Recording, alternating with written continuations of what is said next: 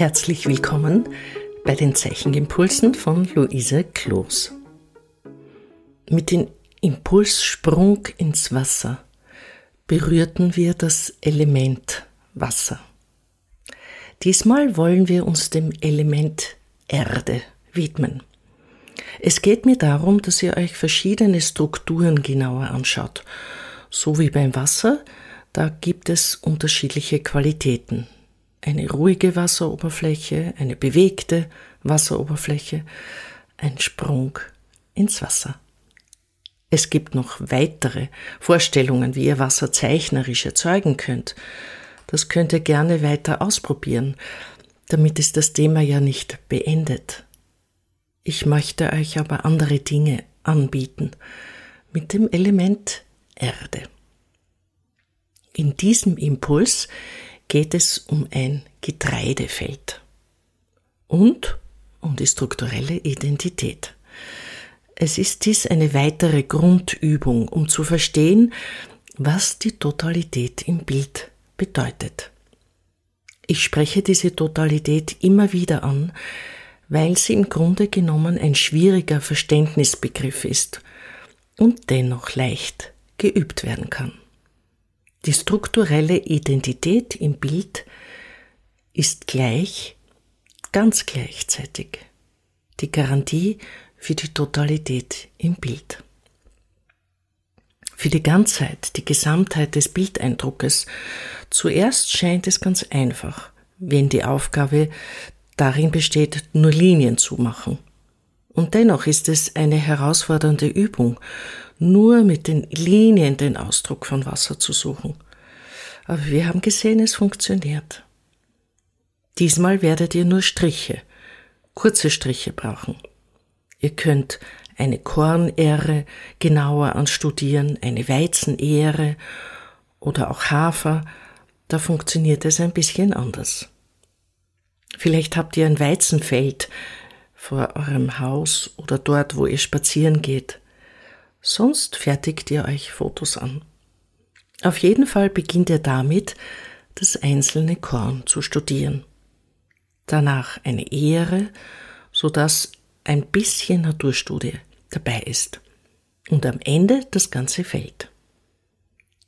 Das braucht dann die Wiederholung von dem, was ihr im Einzelnen studiert habt.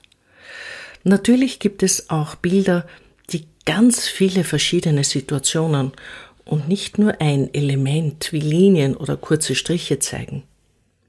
Warum haben diese Bilder trotzdem eine strukturelle Identität? Warum haben die Werke von Bruegel oder Bosch hier strukturelle Identität? Weil alle Formen miteinander verwandt sind die Farben zusammenklingen, der Pinselauftrag immer derselbe ist. Das ändert sich nicht, egal wie viele Situationen gezeigt werden. Wir studieren das jetzt im Einfachen. Bei einem Kornfeld beschäftigt uns die strukturelle Identität des Bildes sehr, weil wir viele Unterschiede sehen. Hell und dunkel, gerade und kurze Linien, die einen biegen sich so, die anderen so. Dazwischen gibt es feine Linien durch die Kornähren, also es gibt viele Details, die eine solche Struktur aufbauen. Das Geheimnis ist nur, dass ihr die Striche in der Zeichnung immer in derselben Weise behandelt, dass ihr die Ähre so behandelt, wie auch den fernen Hügel.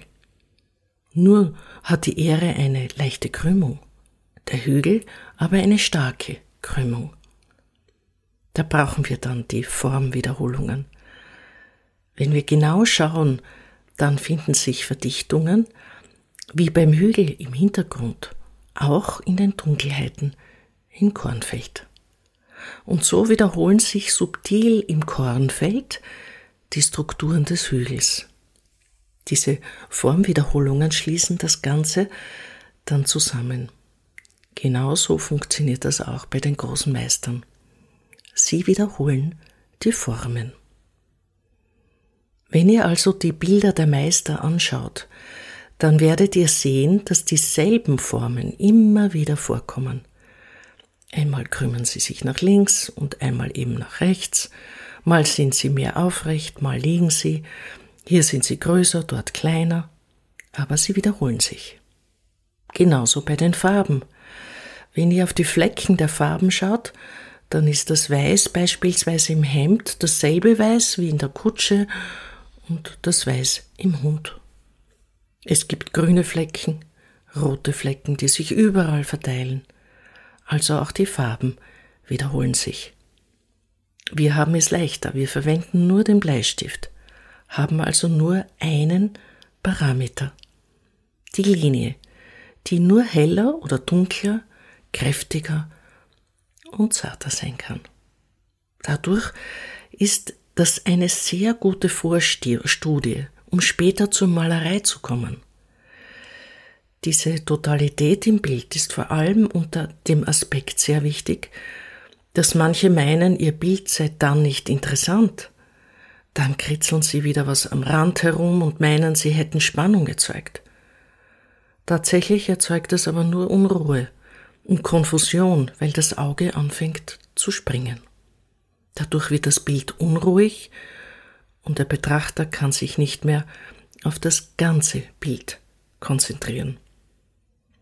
Wenn ihr die Werke der großen Meister wie Bosch und Bruegel mit parallelen Augen anschaut, dann springt euer Auge nicht, sondern es kann ganz ruhig verweilen und mit einem Blick erkennen, ah, da geht es um ein Fest, da ist die Freude, das Getümmel des Festes zu sehen. Oder wir sehen auf einen Blick die dunklen Wolken und die dunkle Atmosphäre und die Fratzen und Gebeine, wenn Bosch in seinen Bildern den Weltuntergang beschwört. Aber nicht das Hin- und Herspringen vom Auge, sondern das Zusammenfließen von Formen ist es, was Stimmung erzeugt.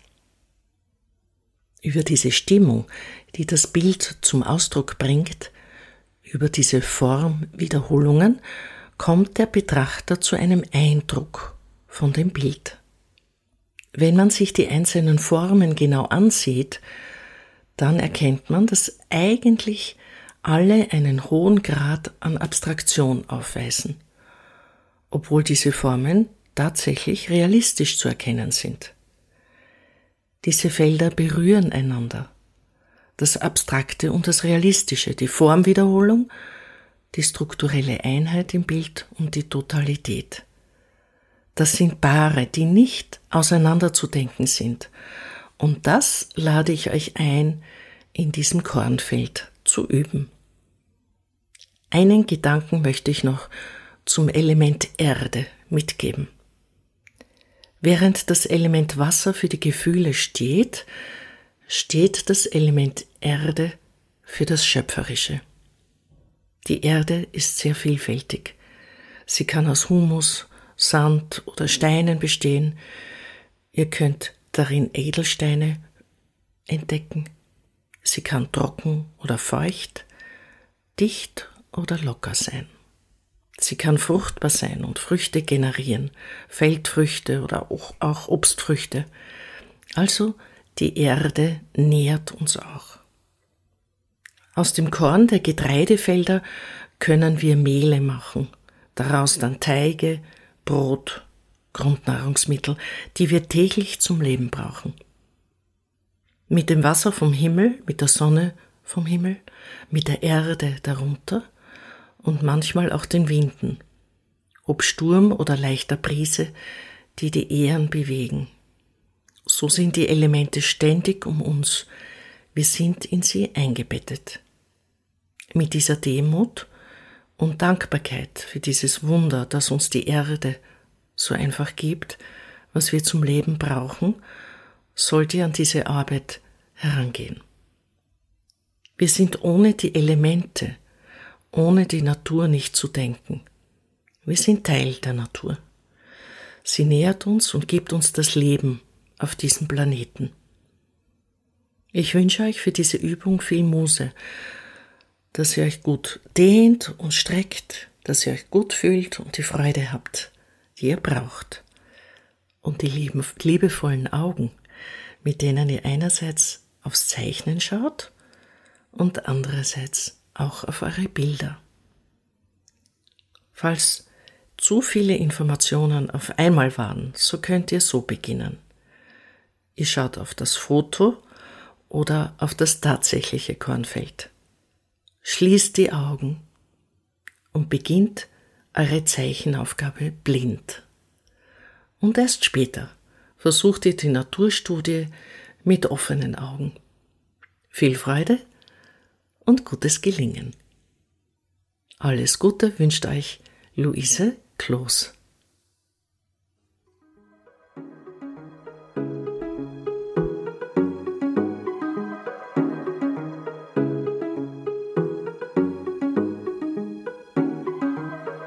Dieser Podcast wird im Rahmen von Kunst und Kultur im digitalen Raum vom österreichischen Bundesministerium für Kunst und Kultur und dem Land Steiermark Kultur finanziert.